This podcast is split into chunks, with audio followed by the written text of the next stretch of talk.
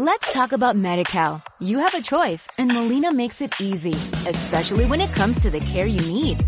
So let's talk about you, about making your life easier, about extra help to manage your health. Let's talk about your needs now and for the future. Nobody knows MediCal better than Molina. It starts with a phone call. Call 866-420-5330 or visit meetmolinaca.com. Let's talk today. Escucha bien, porque va a ser lo último que te digo. Incluso puedas escucharlo en vinilo. No es para ti, no te lo dedico. ¿Y ahora qué? Solo escribo lo que de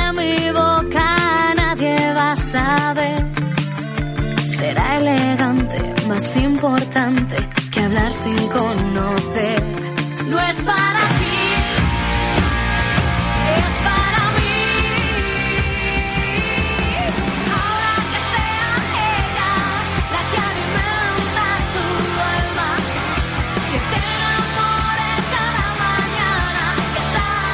Vosotros veis hombres de poca fe como que sí, que hoy solamente tengo entrevistas con mujeres, que estamos celebrando la Semana de la Mujer en el despertador, 10 de la mañana y un minuto. Es que de verdad, ¿cómo sois? Oye, ¿qué es, ¿quién está cantando? La tenéis que conocer ya. Esta voz es, eh, vamos, yo la oigo, yo he escuchado la primera nota y la he conocido. Ni más ni menos que María Guado, que la tenemos al otro lado de la línea telefónica. María, buenos días. Muy buenos días. Oye, lo primero de todo que yo te tengo que preguntar, ¿tú eres mucho de salir los sábados por la noche y acostarte tarde o te recoges pronto? Pues la verdad que soy joven aburrida. Eh, cuando salgo salgo bien, pero habitualmente soy de cuidarme bastante y ahora que estamos trabajando en un próximo proyecto, eh, me estoy cuidando mucho y estoy reteniéndome bastante. Ya lo di todo en las navidades. No, no, no, yo te lo vengo, yo, yo siempre se lo digo a todo el mundo, no es que por un momento me haya abducido el espíritu de Jorge Javier y el Deluxe y esté yo preguntándote por tus cosas, no, no, es que, claro, un domingo por la mañana, 10 de la mañana, pues igual es que te pilla un poco mal, pero no. te- esto- No, eh, perfecto. Y si me hubieses llamado a las 8 de la mañana, seguramente que hubiese estado despierta igual. O sea que no hay, no hay problema ninguno. No, no, no, a tanto, a tanto yo no me atrevo, no, no, no, no, no, no, no, yo, yo a lo de hubiese 10. sido un buen despertador, Sí, ¿eh? sí, sí, no, no, no, sí, sí, pero ya yo tengo también mis limitaciones, a tanto no me atrevo. A mí me gusta ir haciendo amigos, como cantaba aquel, ¿eh? Tener un millón de amigos, no ir creándome enemigos, es decir, que es una cosa No, distinta. Pues aquí tienes una amiga que a la hora que sea le puedes llamar. No me lo diga dos veces. María Aguado, oye, que ¿quién es María Aguado para aquel que no te conozca? Pues aquel que no me conozca, pues eh, soy una persona que de la nada eh, apareció en el mundo de la música. Con tan solo 17 años lancé mi primer disco en 2010, en septiembre del 2010, con tiempo al tiempo. Ese disco con el que, bueno, pues tenía que elegir universidad o música. Yo ya llevaba dos máster de canto haciéndolo como hobby y empecé a componer mis temas. Tenía que elegir universidad o música. Mis padres me dieron a elegir y, oye, mi sueño cumplido, ¿no? Esa pregunta maravillosa de María, ¿qué quieres, universidad o música? Y dije, ¡Ah! música. Toma canciones que estos son para, estas son mías, ¿no? Y a partir de ahí, pues no me he bajado nunca de este carro maravilloso que, que, bueno, pues a día de hoy puedo decir que puedo vivir de la música y eso es algo maravilloso y que, bueno, pues que no, to- no muchos eh, podemos decir. Y, y bueno, pues desde, desde ese 2010, con ese tiempo al tiempo, con ese primer disco, eh, no hemos parado, hemos viajado entre España y México, ya tenemos eh, tres discos, que es el, este ombligo, la canción que habéis escuchado al principio de la, de la entrevista, eh, está dentro de mi rincón, mi tercer disco. Y, y bueno, pues ahora estamos trabajando en un cuarto proyecto, que además tengo muchísimas muchísimas ganas y muchísima energía en, en el puesto.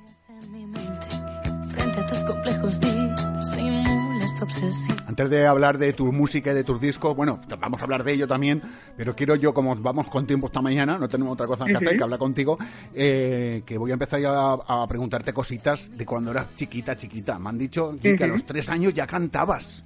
A los tres añitos ya cantaba canciones de un amigo de mi familia, Félix Crespo, que es profesor de historia, pero bueno, también compone y se dedicaba a cantar en su casa y en la mía cuando venía, ¿no? Y, bueno, la verdad que mi vida, si la tengo que, que decir eh, o resumir, eh, puedo decir que está resumida en canciones, en música y en historias, ¿no? Y yo desde bien pequeña, pues eh, momento de bajón o momento alegre era relacionado con la música. Había una canción para cada momento de mi vida y sigue habiéndolo, ¿no? Entonces, bueno, pues es bonito recordar que esas canciones que hay incluidas en mi primero o en mi segundo disco eh, son canciones que cantaba con tres añitos tan solo.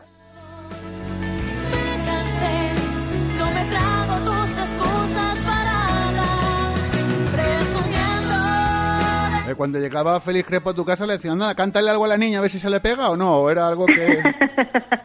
no, la verdad que venía él con su guitarra de 12 cuerdas, yo me quedaba alucinada mirándole y cuando trasteaba y sonaba el, el resbalado de los dedos en, en, la, en la guitarra, en las cuerdas, y decía, mira, la gallina, la gallina. Y bueno, pues son anécdotas que, que al final se hacen en, historias divertidas porque ahora me dedico a la música y es que nadie en mi casa se ha dedicado a la música ni nadie ha cantado, solamente mi abuelo. Y de ahí fue cuando empecé a, estudiar ese máster de, canto, ese primer máster de canto, eh, cuando falleció él y, mi madre me regaló ese primer máster de canto para, para poder estar un poquito más enlazada a él. Y mi voto en cada decisión.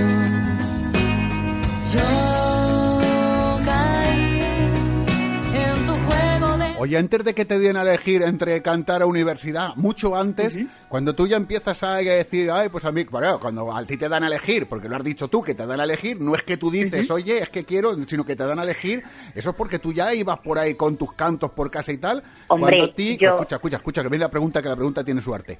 Que cuando tú empiezas ahí a cantar, no te dicen, anda, que esta nos va a ser una melenuda de esta drogadicta de la canción, o no, o dicen, no, venga, que esta va a ser buena chica.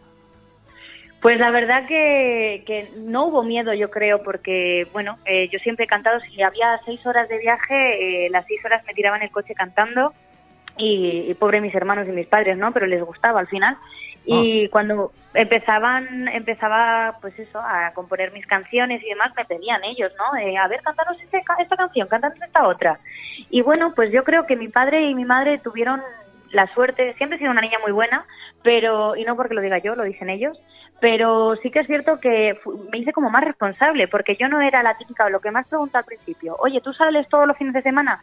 Si ya de por sí eh, me decían a las 12 en casa y llegaba a las 12 menos 5, era así, de pringada yo, eh, pues yo qué sé, me, me, decían, tienes que grabar la semana que viene tantas canciones, o grabamos a lo largo de este mes todas las canciones. Pues yo me quedaba en casa sin salir el fin de semana o salía un ratito corto para, para, bueno, para poder estar vocalmente estupenda y poder grabar en condiciones. Oye, que no sé yo si será verdad o me lo voy a inventar yo, que cuando iba de viaje, por lo típico que hace, oye, vamos a comprar este disco para el viaje y así lo escuchamos, decía, no, no, no, que como viene María ya nos canta ella, nos ahorramos el dinero en discos. La verdad que me sabía hasta el orden de los, de, la, de, las, de los discos, de, de las cintas, porque también en el coche hubo un momento de cintas, aunque soy joven todavía existían las cintas. Y, no, la verdad que, que siempre decía yo, pon Alejandro, pon Malú, pon Alejandro Sanz, pon a Miguel José, pon a Luz Casal, pon a tal. O sea, siempre era yo la que decidía un poco, aunque luego mis hermanos también, ¿no? Obviamente, o mis padres.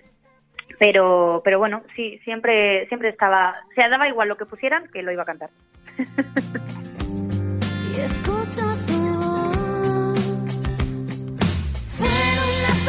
Año 2010, tu primer trabajo discográfico se llama Tiempo al Tiempo, 18 años y eres número uno de ventas en los centros del corte inglés. Ahí estamos, tres semanas seguidas vendiendo más de 9.000 discos. Ahí estamos, es decir... Ahí no hay nada. Con dos narices. Oye, con 18 años, ¿cómo se lleva eso? Pues realmente cuando lancé el disco, pues yo soy, los cumplo en diciembre, el 28 de diciembre, y yo lancé el disco en septiembre, por lo cual cuando lo perdona lancé que vaya, vaya broma, perdona que te sí, vaya broma, ¿eh? Sí, total, total, sí, sí, sí, total. Soy una inocentada completa.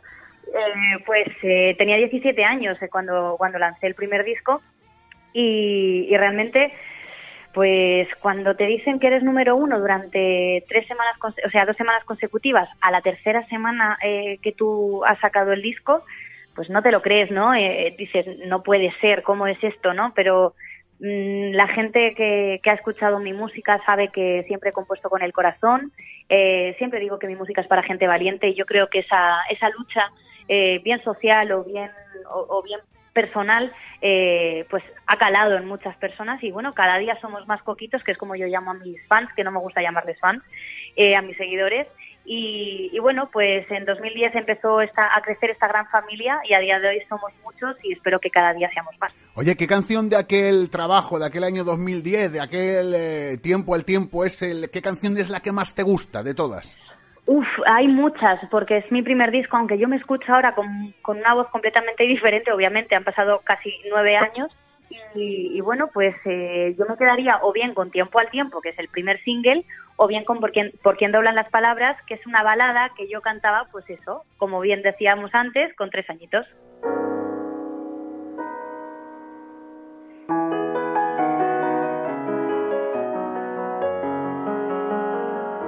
Sombras de a pie, sin más razón, hablan de quien le prendió fuego al corazón. Se escribe un querer, nace una ilusión entre ambos, distancia, palabras, palabras de amor. Yo te creí, te cambié alguien más que un nombre que decir. Por quien doblan hoy las palabras de amor que me hicieron vivir, si doblan por mí.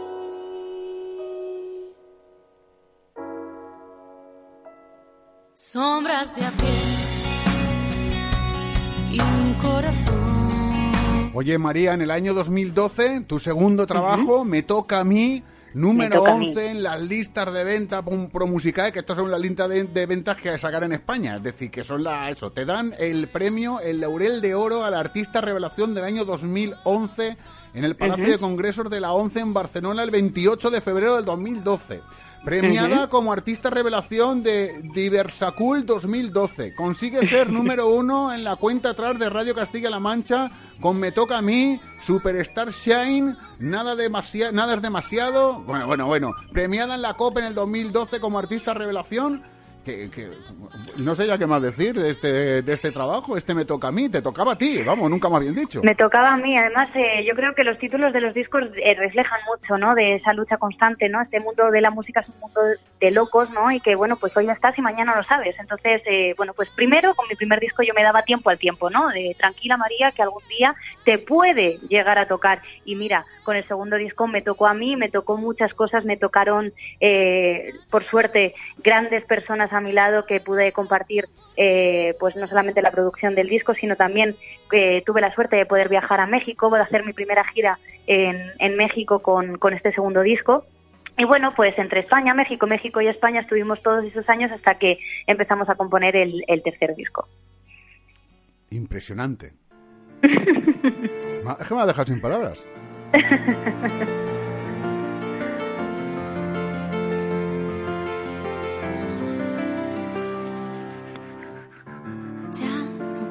Lo he entendido bien, tus ojos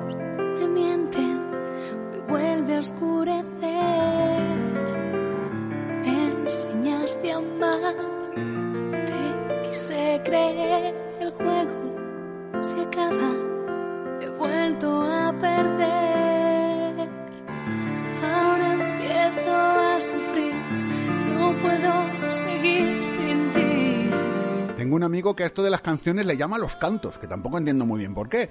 Y yo, haciendo, para, parafraseándola, te digo, oye, ¿estos cantos los compones tú o, no? ¿Te los componen? ¿Hay pues cosas hay, que sí, hay cosas muchos, que no? Hay muchos temas que sí que he compuesto yo, pero también me gusta interpretar temas que no son míos. Me gusta también tener ese reto, ¿no? Hacer historias que no las he contado yo que de primera de primera mano eh, así hacer las mías y tener ese reflejo de, de otras historias en, en, mis discos, ¿no? Y bueno, pues con, con mi segundo disco, incluso eh, cuando estábamos entre México y España, España y México, pues eh, no lanzamos un, un, disco, sino que lanzamos eh, varios singles, como Me Cansé, eh, Amor de Verano, Nada es demasiado, Y, bueno, pues son canciones que, que, he compuesto yo y, por ejemplo, Me cansé es una de las canciones para mí eh, que reflejaron un momento muy puntual que, por suerte, no lo he vivido personalmente, pero sí que es un tema y un conflicto social que creo que deberíamos de, luchar mucho por ello y que, que, terminase algún día, que es la violencia de género, ¿no? Y compuse ese tema para la mujer maltratada que decide salir de ese infierno, que da el golpe en la mesa y dice, hasta aquí, me he cansado, voy a ser libre y ahora la que va a tener vida soy yo.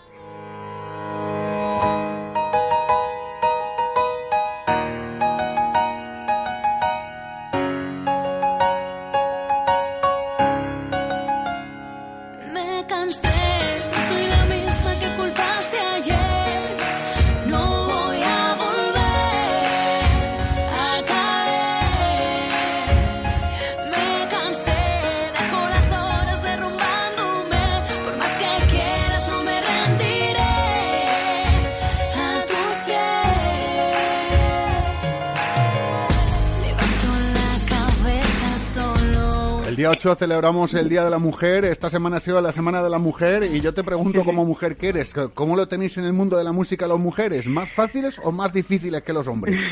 Es el tema, el tema tabú, yo creo, ¿no? Siempre han dicho, siempre nos han dicho, tengo amigas que lo hemos compartido a lo, a lo largo de esta semana, ese comentario, si fueses hombre tendrías más fans femeninas y las niñas son las que compran los discos.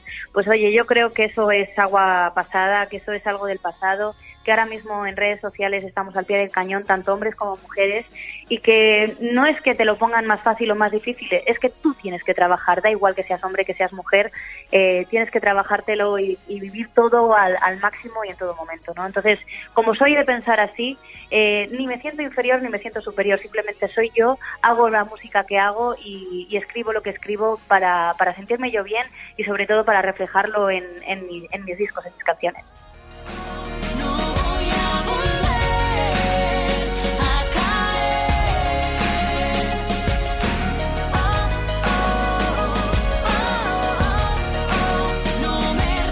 Bueno, vamos a hablar de tu último trabajo, eh, Mi Rincón, que este salió al mercado, si yo no me equivoco, en el año 2015. Y yo, te, yo que soy, que me gustan mucho tus canciones, te he hecho la bronquilla un poco, que, 2015, que cuando vamos a tener... Bueno, sacaste un single eh, este año 2017, que luego hablaremos de él, pero ¿para cuándo, cuándo vas a sacar alguna cosa así grande otra vez, hermosa mía? Bueno, pues eso viene después, que llevo comentándotelo un poquito toda la, toda la entrevista, pero ahora lo, lo dejamos ahí en pausa y luego te lo cuento. En 2015 lanzamos Mi Rincón, que yo creo que hasta el día de ese momento, porque no te puedo decir hasta el día de hoy, eh, fue el disco más personal, fue en el disco que, me entregué no solamente en composición, sino también a la hora de producirlo. Estuve muy pendiente, estuve muy pesada. los músicos y el productor eh, supieron quién es María Aguado eh, a los mandos un poquito. Y, bueno, pues yo creo que ya también con un tercer disco en, las manos te sientes con la capacidad de poder dar tu opinión real ¿no? de, cada una de, la, de los arreglos eh, en cada uno de los de, las fases, ¿no? Y eso es lo que quise hacer con mi rincón. Es más, el título eh, transporta a aquel que lo escucha a, mi habitación, esa habitación, ese rinconcito en el que yo empecé a componer mis canciones. Así que eh, en mi rincón podéis encontrar gran parte de la esencia que María Guado ha ido recibiendo, eligiendo también y sobre todo evolucionando eh, a lo largo de estos años desde el primer disco a este tercero. Además, en este tercer disco, eh, la gente que colabora en el tema de grabación, de producción, de arreglo, de masterización, de todo lo que acabe en el una barbaridad. Allí cuéntame, porque yo estoy leyendo aquí que me han pasado un papelico con nombres que yo me, quedo ojiplático y pelipúntico, como dice una amiga mía de La Manchuela. Cuéntame, porque pues ahí hay un montón de gente. Yo llevaba trabajando bastante tiempo con, con Alian Invert, que es el pianista actualmente de Franco de Vita y de muchos otros artistas. Eh, pero bueno, cuando este disco lo grabamos, Mi Rincón lo grabamos entre México, DF, Los Ángeles y Madrid. Y tuve la suerte de contar no solamente con mi querido amigo pianista Alian Invert, sino también con, con, con los hermanos Barrera a la batería y al bajo y, luego con Borja Montenegro, ¿no? Mi, querido Borja Montenegro, que a día de hoy es el director musical de mi banda y es guitarrista de grandes eh, cantantes que he admirado y que admiro y que admiraré siempre, como puede ser Luz Casal hoy en día, ¿no? Eh, yo ahora mismo eh, lo pude producir cerca, al lado y casi siendo hermanos con, Pablo Domínguez y, bueno, pues es un disco que, que ha tenido muchísima alma, muchísimo corazón y que eso al final se refleja, ¿no? Tuvimos la suerte también de luego a la hora de mezclarlo y masterizarlo eh, de contar con Thomas Youth. Y, y, bueno pues a día de hoy espero seguir contando con todo ese equipo para, para futuros proyectos. El Tomás Jude este, para el que no lo conozca, yo sí, yo conozco a todo el mundo del universo, esté donde esté, pero para que lo conozca, pues ha hecho mezclas con gente como Paul McCartney o Jesse Joy, es decir, que no, es el muchacho este que se haya encontrado en María y dice, venga, va, vente conmigo y te va a hacer un favor, no, que no, así que esta gente... No, no, no. Hombre, favor me hizo favor me hizo al querer colaborar y, participar en ese, en ese tercer disco, ¿no? O sea, realmente eh, contar con, con, su presencia y sobre todo aprender, ¿no? De, de, de ese gran genio que, que bueno, pues Jolín ha trabajado con Paul McCartney, ¿no? No es ninguna tontería, ¿no? O con Jesse Joy. Eh, a día de hoy, pues es un, un, privilegio, ¿no? El poder tenerle cerquita y que se, esté en sus manos al final el tercer disco.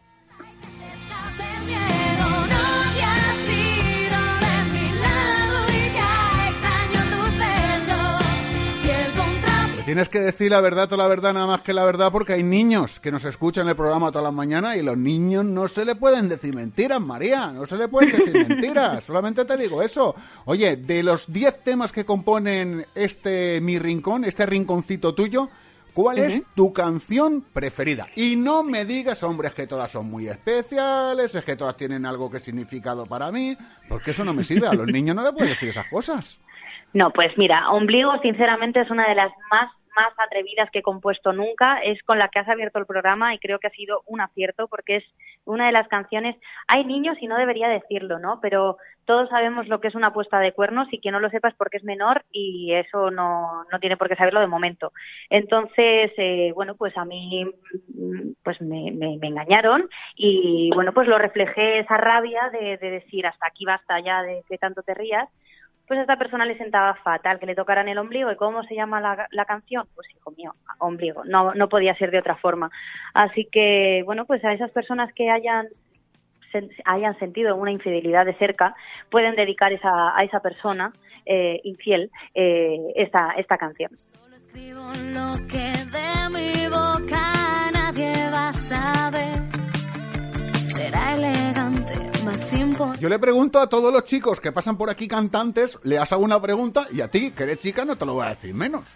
Porque si no me digan, anda, a las chicas no le preguntas esas burradas. No, no, no, aquí todo es igual. Oye, que, aquí todo es igual. Escúchame, que tú es que eres guapa ya, entonces ahí ya tienes, lo tienes algo ganado. Pero de cantante se liga o no? Yo para mi próxima vida que lo quiero hacer, ahí de, cantante y eso se liga. Tú coges a un chico y le cantas ahí al oídito algo, ah, más fácil. Yo es que yo es que soy muy pasota y voy a mi bola, entonces no me entero de la misa a la media, pero... ¿Cómo se sale la gente por la tangente con esta pregunta? no entiendo nada. La verdad que, no sé, la verdad que si yo cuando conozco a alguien y cuando quiero, quiero de verdad, ¿no? Entonces, eh, no creo que sea por ser cantante, creo que es por, por, por conocer a la persona realmente, ¿no? no, no sé, no creo que solamente se ligue por ser cantante o yo qué sé, o barrendero, ¿no? Te, tiene que dar igual, supongo. No sé, vaya, yo soy de esas, de las que se fija en la persona, no en lo que se, a lo que se dedica. Ya, pero escucha, que si yo te comprendo perfectamente y ha sido políticamente correcta y esto me parece fenomenal esta respuesta. No, te, voy a, te, voy a ser, te voy a ser sincera.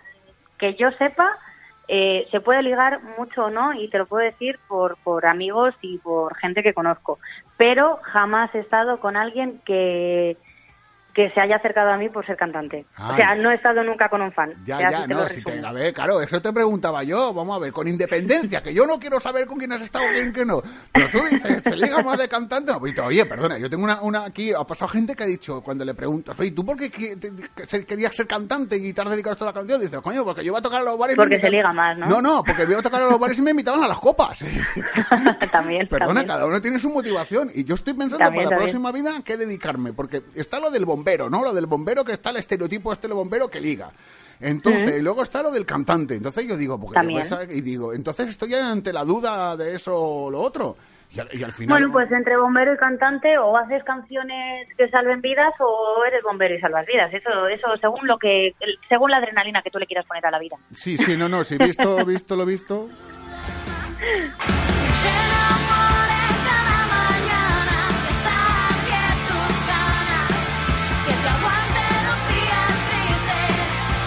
Oye, ¿cuánto ha cambiado María Aguado desde aquella primer, desde aquel primer trabajo a este que estamos escuchando ahora desde 2015?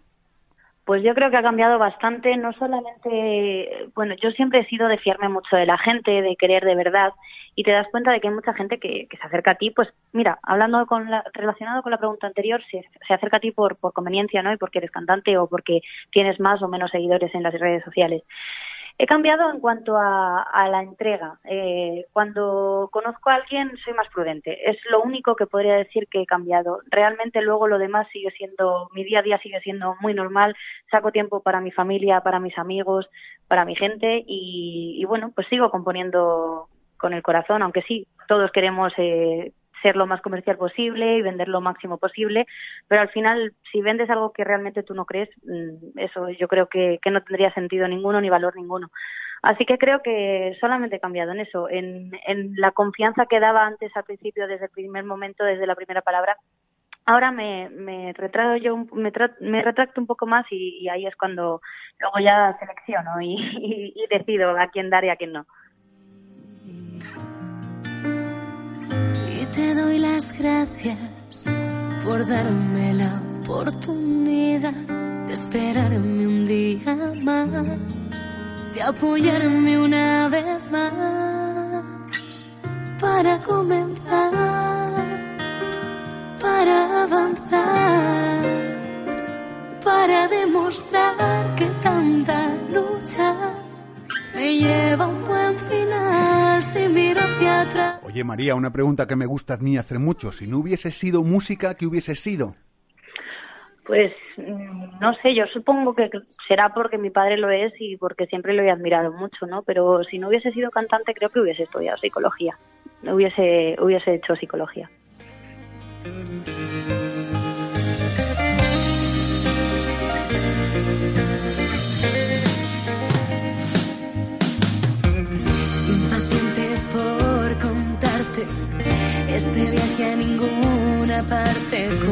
Allí. En el 2017, este año pasado, tuvimos un nuevo single, Surgió de la Nada. Cuéntame cosas de, de, Surgió de la Nada. ¿De dónde surgió? Dice, de la nada.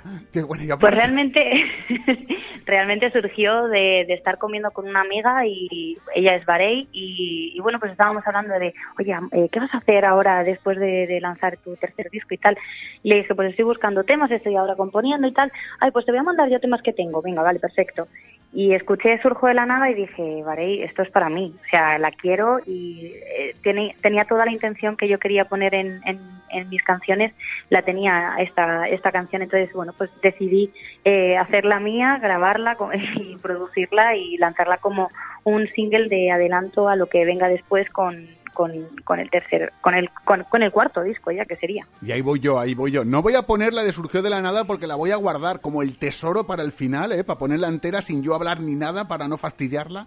Eh, pero ¿para cuándo cuarto? Pues pronto, espero. Eh, de momento estamos trabajando ahora mismo, estamos estamos componiendo, perdón, estamos eligiendo temas, incluso estamos recibiendo muchísimas canciones de otros autores para lo que venga después y, bueno, pues eh, espero que para finales del 2018 sí lo tengamos, pero tampoco quiero hacer las cosas con prisa. Eh, me tomé mi tiempo para hacer mi, mi rincón, estuve casi dos años entre que lo grabábamos entre México, Los Ángeles y Madrid y bueno, pues quiero repetir un poquito esa experiencia, ¿no? Porque es bonito el, tener esas ganas de, escuchar algo nuevo, ¿no? Pero también es bonito el cuidar todo milimétricamente como me gusta a mí eh, para que sea un disco redondo y perfecto. De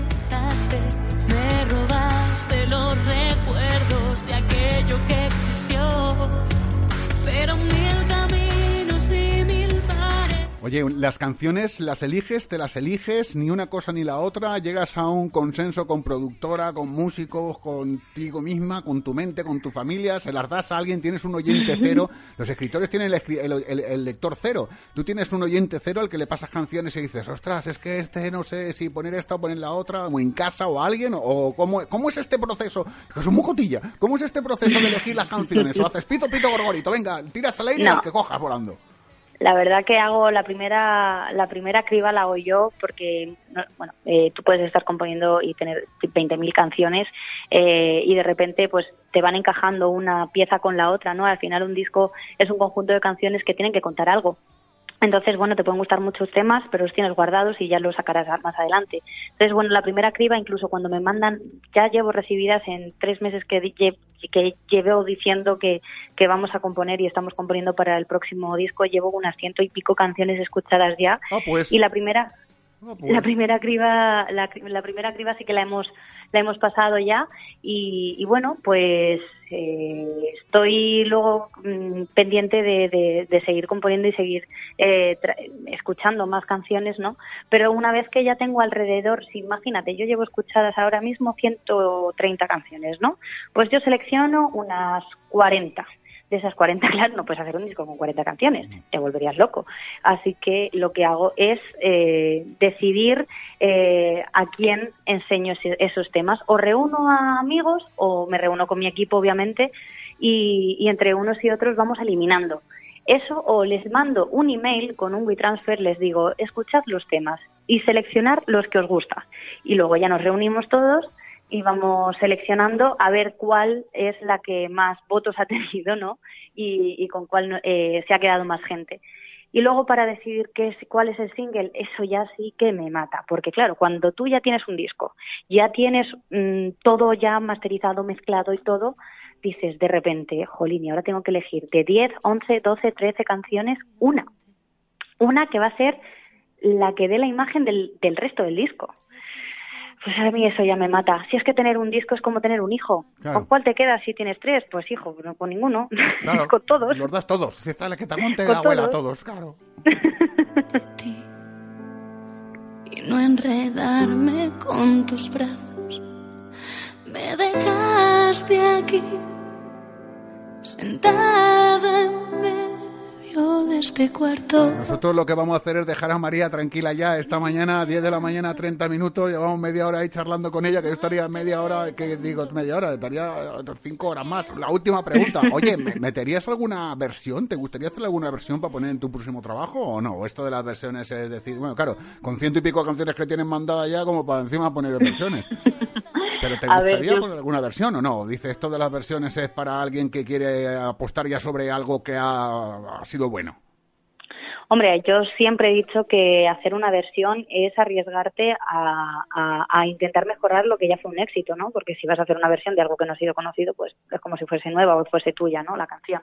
Entonces es un riesgo, pero a mí como me encanta tanto versionar canciones de gente que admiro, canciones que, que me han hecho sentir ciertas cosas y poder darle mi interpretación, eh, pues siempre es un, es un gustazo, ¿no? Y es más, en mis conciertos siempre hay una parte importante y esencial para, para las versiones, además que el público luego lo agradece también, ¿no? El, el, el ratito ese que, que, bueno, pues valoras lo que es una canción que a ti te gusta y que la quieres compartir con el resto del público. Entonces, bueno, pues no te puedo decir que no eh, a, a- a que podría eh, haber alguna alguna versión incluida en, el- en este cuarto proyecto, en este cuarto disco. Bueno, pues oye, mira, me No dejas lo ahí descarto. con- no lo descarto. lo Ahí te dejo con la intriga. Ahí Escuchamos estamos. el cuarto disco cuando ya lo tengamos, me vuelves a llamar o voy yo a la radio y nos vemos en persona y te abrazo y ya te cuento a ver si había o no había ya cuarto disco. Pues eso, habrá- no, cuarto O sea, disco habrá, perdón, habrá versión, versión. perdón, Que- versión, perfe- versión. Perfecto, sí que sí, que me, me parece estupendo, fenomenal, fantástico y súper fragilístico, espialidoso. Oye, María Ole. Aguado, que antes de marcharnos, eh, la gente que te quiera encontrar, redes sociales, te encuentra por las redes sociales, ¿dónde estás? ¿Tienes página web? ¿No tienes página web? ¿Tienes Instagram? Por ¿Tienes que, Cuéntame lo, que tienes. tengo, Lo tengo todo. Ahí tengo, eh, estamos. eh, tengo web, www.mariaguado.com. Estamos con- en el canal de YouTube como María Aguado. En Instagram, Facebook y Twitter como María Aguado. En Instagram estoy como María Aguado Oficial, pero en el resto de redes sociales, tanto en Facebook como en Twitter, estoy como María Aguado. Así que podéis eh, buscarme. Si tenéis alguna pregunta que hacerme que no hayamos hecho en esta entrevista maravillosa, podéis hacérmela y yo contestaros, porque si no hay otra cosa que haga es eh, ya que vosotros me escribís a mí y recibo ese cariño, mínimo ah, no me cuesta nada el entregar 10 minutos de mi tiempo en contestar a cada uno de los mensajes que me llegan. Pues nosotros te vamos a seguir desde la cuenta nuestra del, del Twitter este, de los retratos, del, del Facebook y de todas las cuentas del Cara Libre y de todo te seguimos. María, que Pues muchas gracias. Muchas gracias por estar con nosotros esta mañana maravillosa que nos la has alegrado. Bueno, la- a ver, no te vamos a, llevamos ya una hora de alegría, ¿eh? pero nos has alegrado la segunda hora de programa. ¿eh? Que, que bueno, que gracias por haber estado aquí con nosotros. Que a quién le vas a dedicar este surgió de la nada. Venga, dedícaselo a alguien, que a mí esto me ha hecho mucha ilusión. Yo cuando llamaba a la radio del niño me decía, "Es que llamo para dedicar una canción. Venga, pues dedica tú esta canción, Surjo de la nada. ¿Quién se lo dedicas, María?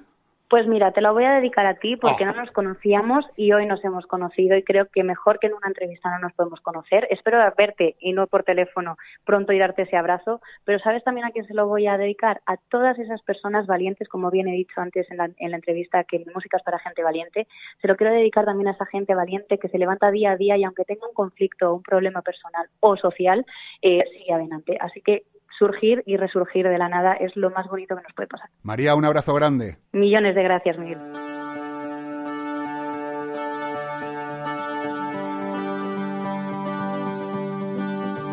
Sin pensar, sin querer, soy capaz de morder.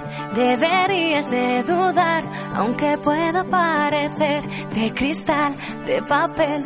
Soy un as en romper los esquemas al final de una sola vez.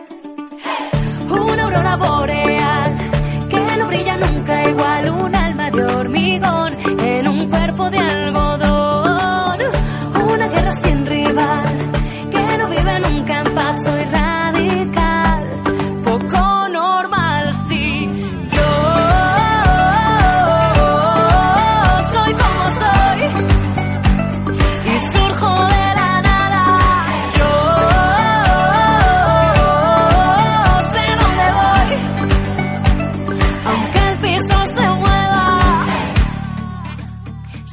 Sin querer, soy capaz de tener cien batallas que lidiar y ninguna que perder. Con mi voz y mi fe soy capaz de mover las estrellas del lugar hasta un nuevo amanecer.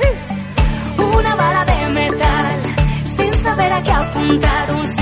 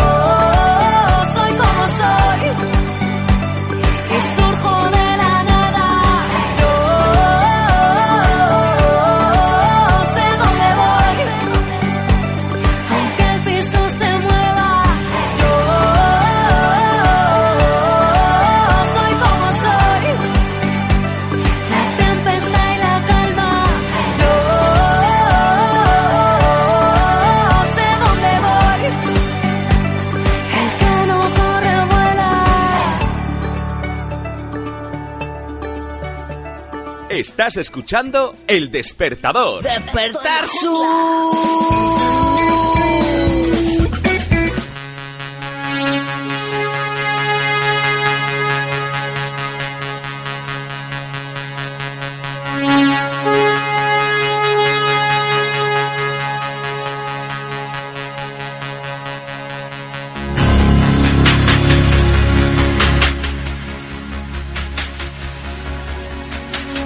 Tengo ganas yo de hablar esta semana con Vicente Alfonso. ¿Os acordáis que la semana pasada lo teníamos en Holanda? Le mandé los 50 euros. Tenía que haberme mandado un queso, perdón, por la tos, que me ha venido la tos a mí ahora. Tenía que haberme mandado un queso, como decía, y ni queso, ni 50 euros, ni nada. Vamos a ver. Don Vicente Alfonso, buenos días.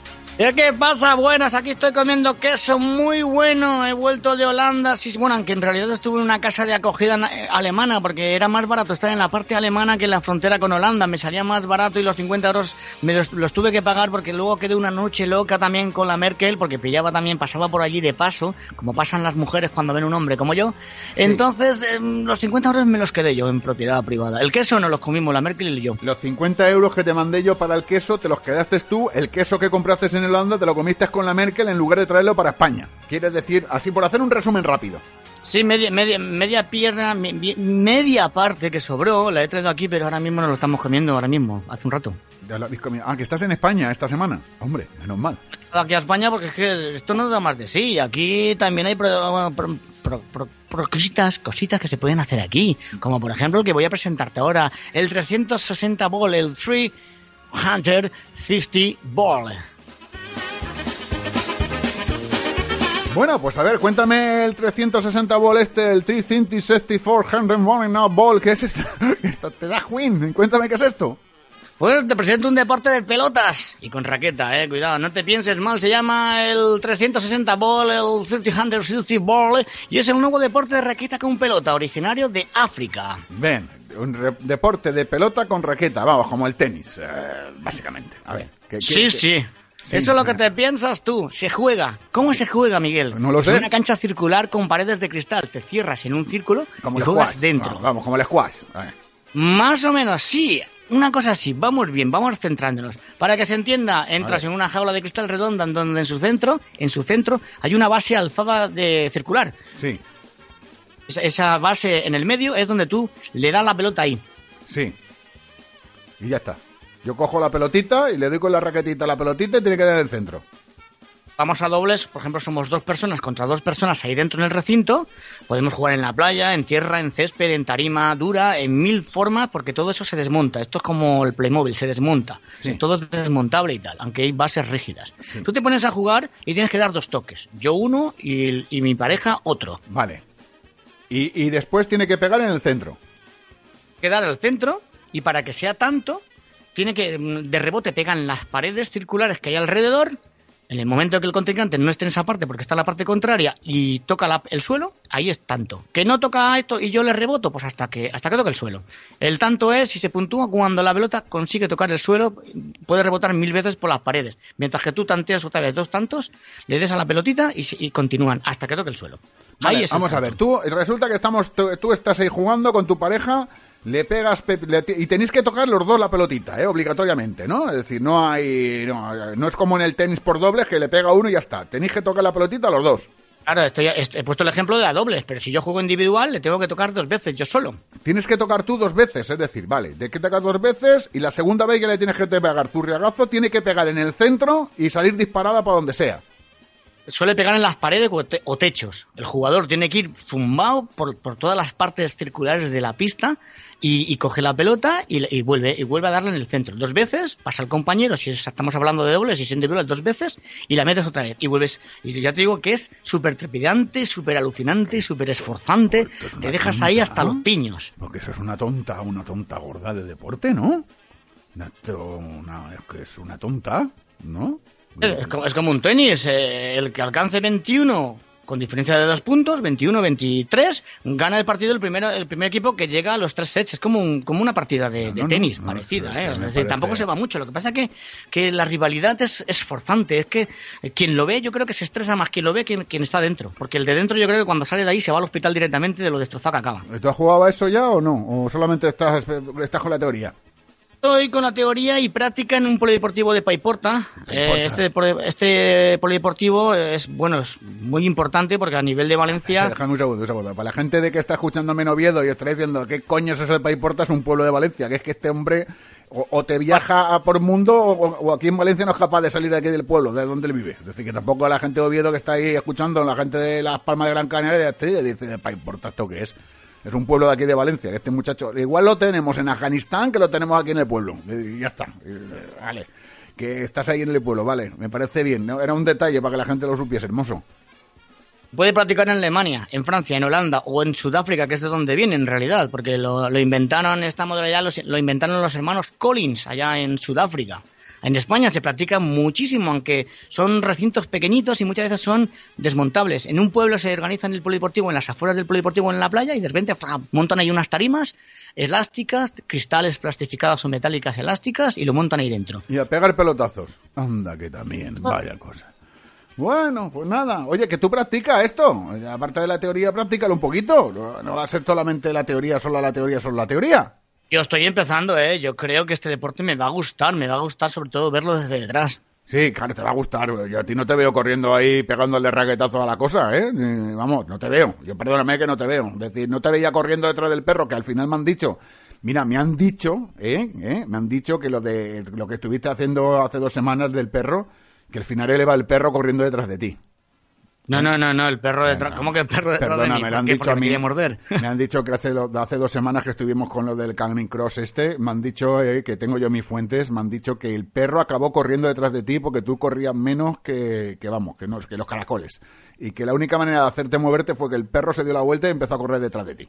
Me han vetado el que pase por allí por violencia de perro. Sí, violencia de perro. El, perro, el pobre perro está deprimido. Con aquello que te diga te lo he dicho todo. ¿Y tú, me vas a decir que te vas a meter en la urna esta de cristal a pegar pelotazos ahí como si no hubiese un mañana? Pues por ahí viene la violencia del perro, porque es que el perro me quería empujar y yo no daba más de sí, pero si es que acabé con la lengua afuera, y es que así no se puede. Ya, claro, si es que luego te miando, claro, que te vas a Holanda y te pones de queso hasta arriba, de cervecita, y con la Merkel para arriba y para abajo haciendo cositas, que no me extraña, que así estás. Ahora estás tú desfondado, desfondado. Bueno, don Vicente Alfonso, poliatleta, que me parece muy bien, hermoso, ¿eh? que practica un poquito el deporte. Claro, hombre, a ver, que este el 360 volt mejora la visión periférica, el rendimiento escolar o los reflejos en la conducción. Y yo que conduzco, pues me viene bien. Voy a practicarlo y la semana que viene os comento cositas bonitas de este pedazo de deporte. Más información en la página española 360volt.es. Sí, sí, porque la, mejor que la, visión periférica, la mejor es porque lo de la edad escolar ya no te veo yo a ti. El rendimiento escolar no lo veo, ¿eh? no lo veo. Don Vicente Alfonso, hasta la semana que viene. Hasta la semana que viene, ¿qué rendimiento escolar ni qué leche? Es que, es que yo me cago en la leche. Hasta luego.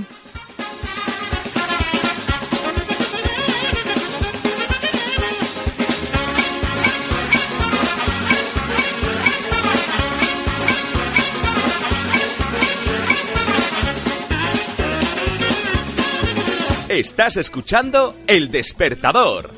¡El despertador, oiga! ¡Despierta! ¡Ahúa! ¡Eh!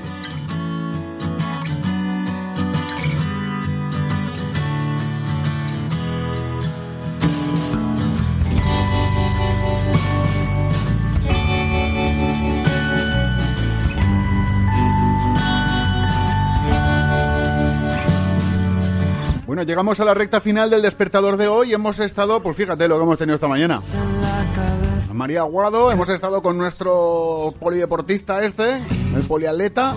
Y ahora, sabéis, la semana pasada hablamos con Silvia. ¿Os acordáis que hablamos aquí con una chica de Valencia que era música, eh? como a mí me gusta llamarlos, a los músicos, ella era música, y nos contó la problemática que, que había en Valencia con los músicos, con tu movimiento que había habido, con una serie de reivindicaciones que había habido, con unos problemas que había en los locales que no podían tocar o sí podían tocar. Y dijimos que esta semana tendríamos a alguien, si habíamos tenido a alguien que representa la música, que esta semana íbamos a tener a alguien que representa a los locales, o concretamente a los bares culturales. Y esa persona es Gema Clara, que la tenemos al otro lado de la línea telefónica, que es de la asociación Abacu, que es la Asociación de Bares Culturales. Eh, Gema, buenos días.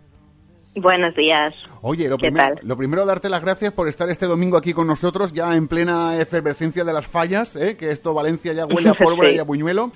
Y vamos a ir muy, muy, muy directo al, tema. Es decir, Silvia la semana pasada nos contaba toda la problemática que había en Valencia eh, con el tema de los locales donde no podían actuar, donde sí podían actuar, donde eran perseguidos y criminalizados los músicos. Y con ella hablábamos de los músicos, pero yo quiero que hablemos contigo de los locales, eh, de cuál es la situación que hay en los locales y que, eh, Curiosamente, la pasada semana, ya lo comentaba Silvia, se había aprobado una nueva ley en las Cortes Valencianas y con esa nueva ley, que no se, aún no ha salido publicada, pero que, creo que imagino que ya habéis tenido acceso a, ver, acceso a ver el borrador de la misma, eh, ¿en qué han cambiado las cosas? Pues han cambiado en muy pocas cosas, pero en las más vitales. Eh, digamos que hasta la fecha lo, el problema principal era que la, la, propia ley de espectáculos no reconocía el derecho de hacer espectáculos en vivo en otra cosa que no fuesen los espacios naturales para ellos, entendiéndose salas de conciertos, teatros, salas de fiestas, casinos, etcétera.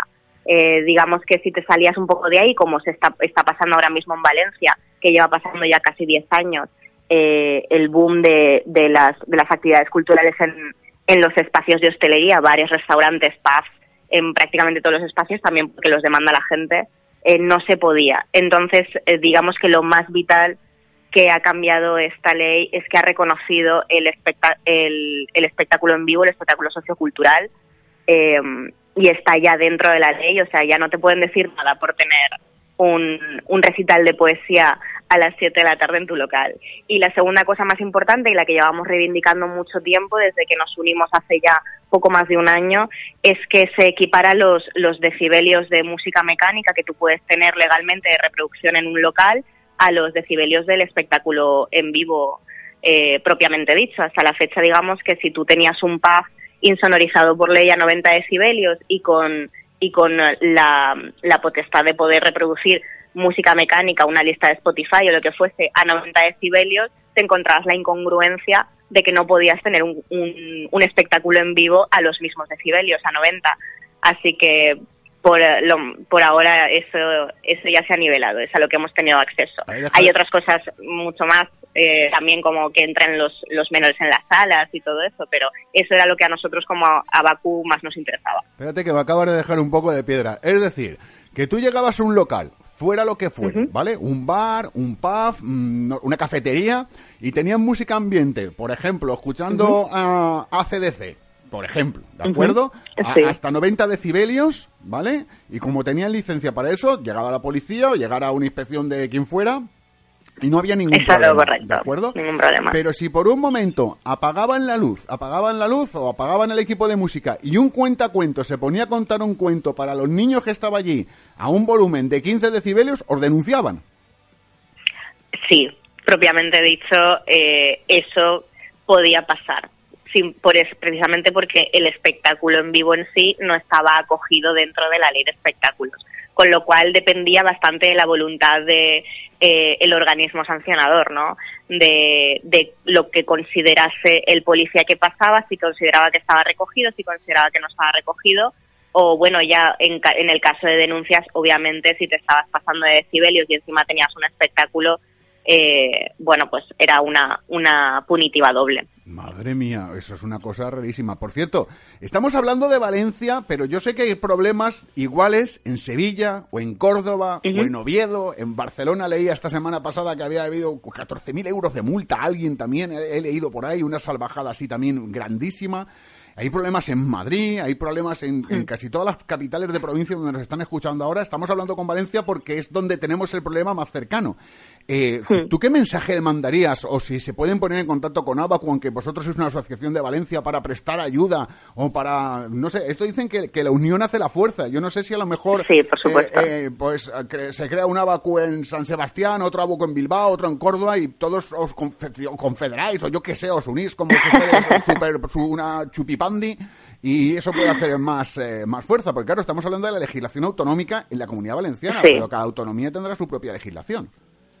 Sí, hay autonomías que son más restrictivas y hay autonomías que son menos restrictivas. En el caso de la comunidad valenciana, eh, somos una comunidad muy ruidosa en general y entonces siempre se ha atendido, tenemos una, una ley del sonido, tenemos una, una ley de espectáculos que era muy restrictiva hasta ahora precisamente por eso, de las más restrictivas del territorio español. Pero el problema no es solo, no solo nuestro, como tú bien has dicho, esto pasa en, Asturias, se está mirando de cambiar la legislación, esto pasa en Granada, esto pasa en Sevilla, esto pasa en toda España. Entonces, eh, obviamente, todos aquellos interesados en cambiar una legislación o en empujar una legislación en, en sus, en sus respectivas comunidades, eh, pueden contactar con nosotros a través de, de nuestra página de, de Facebook, que es Abacu Valencia, eh, buscarnos, buscar información e incluso, bueno, les, les, eh, les daremos nuestra información de contacto eh, si nos hablan a través de la página para decirle cómo lo hemos hecho nosotros. Sí que decir que una vez está hecho en una comunidad es mucho más fácil hacerlo en el resto, entre comillas, digamos, porque la legislación entre comunidades no suele ser muy distinta, entonces pueden acogerse a un modelo muy parecido. Oye, que, mm, que veis luz, verdaderamente se ve luz ahora, los locales, los bares culturales, eh, ¿veis luz en- eh, con esta nueva ley? Sí, definitivamente, de estar en las tinieblas que estábamos hace un año a que nos hayan concedido, aunque sea este poquito, para poder acogernos y, co- y para poder trabajar en ese marco, eh, podría ser una ley mucho más amplia, podría ser mejor, podríamos hablar de otras muchas más cosas que nos afectan, pero esto es eh, un paso muy importante para nosotros, sobre todo eh, por, eh, por poder programar sin tener que estar mirando encima de nuestros hombros, a- teniendo miedo de, de, programar cultura, que es lo que queremos hacer. Eh, al menos eso ya no tenemos que hacerlo. Eh, seguiremos trabajando, obviamente, a nivel, a nivel eh, municipal, porque cada ayuntamiento puede regular encima si le, si le parece respecto con, con las con la forma que tenga la ciudad o con la idea de ciudad que tenga cada ayuntamiento. Entonces, nosotros particularmente vamos a seguir trabajando con el Ayuntamiento de Valencia para saber cómo, cómo, cómo se aplica la ley, eh, cómo se le puede buscar más protección para los locales y para los vecinos y, y para, al fin y al cabo, para todos los actores en esta problemática. Oye, yo si te parece, Gema, eh, la semana que viene no, porque estamos en Valencia en plenas fallas y vamos a hacer, no sé de dónde vamos a hacer el programa, te lo digo la verdad, no sé si lo haremos desde en medio de una falla, en medio de una mascleta, entonces no, no vamos a poder hablar con el ruido de los petardos, pero para dentro de 15 días, dentro de dos semanas, sí que te emplazo. Nosotros estuvimos, lo explicamos la semana pasada, en una concentración que hubo eh, el pasado 23F eh, y nos comprometimos públicamente a que todos los domingos tendréis vuestro espacio aquí para que contarais desde distintos eh, sectores en la problemática, cómo se iba avanzando y lo vamos a hacer. De hecho, es la segunda semana, eh, habéis estado aquí, la semana que viene obviamente por el tema de las fallas eh, no podremos hablar o haremos alguna referencia, contaremos alguna cosa, pero sí que quiero que dentro de 15 días, que ya la ley habrá, esperemos que haya sido publicada, eh, Esperemos, sí, sí. teneros otra vez aquí para que nos contéis eh, esa ley ya con más detalle, cómo ha salido publicada, cuál es la letra pequeña, dónde veis los pros y sobre todo dónde veis los contras. Porque bueno, a- em, hoy nos has contado cosas muy favorables, que eso arrojan luz, pero igual hay cosas que luego hay que pulir cuando las ordenanzas municipales y las normas de rango inferior desarrollen esa, esa ley. Por lo cual yo te invito que si eres de madrugar, pues la semana Sí. que viene no la otra estés aquí con nosotros. Perfecto. Muy bien, nosotros encantados siempre de poder decir cómo, en qué punto estamos en este momento del trabajo. Pues Gema Clara de la Asociación Abacu, Asociación de Bares Culturales de Valencia, que muchas gracias por haber estado aquí con nosotros esta mañana. Muchas gracias a ti.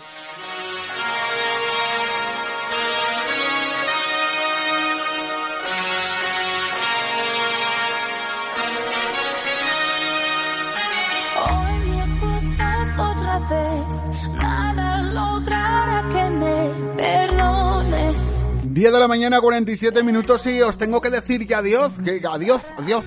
Tengo que decir adiós, adiós. Oye, que ha sido un placer estar con vosotros estas dos horas como siempre, que ya lo sabes, estaré la semana que viene desde aquí, desde... no sé muy bien desde dónde haciendo el programa, porque estaremos en plenas fallas 18, víspera de la crema. Estaremos, no sé si estaré muy perjudicado o no, yo soy fallero a tope, pero vamos, que vais a vivir el ambiente fallero la semana que viene en cualquier parte de España que nos estéis escuchando sí o sí. El ya estaba acompañándote Miguel Esteban, ya sabes, toda la información del programa la tienes en nuestra página web www.eldespertador.eu y te dejo escuchando un trocito de este tema, es lo nuevo de Demi Lovato con John Hill. Se llama, ¿sabes cómo se llama este tema? que me lo digas tú, tan solo a mí. Oh, que me mola tanto. Tell Me You Love Me, pero en versión española. Demi Lovato, Tell Me You Love Me. Hasta la semana que viene, ser felices. que de tu amor y de tu piel me arranques, me arranques. Ah, como respirar sin tu calor, no sé vivir en lado de vivir sin tus brazos. Oh, y todo fin que cargo una cruz, no sé quién soy si me faltas tú, me tienes mal, baby, me tienes mal.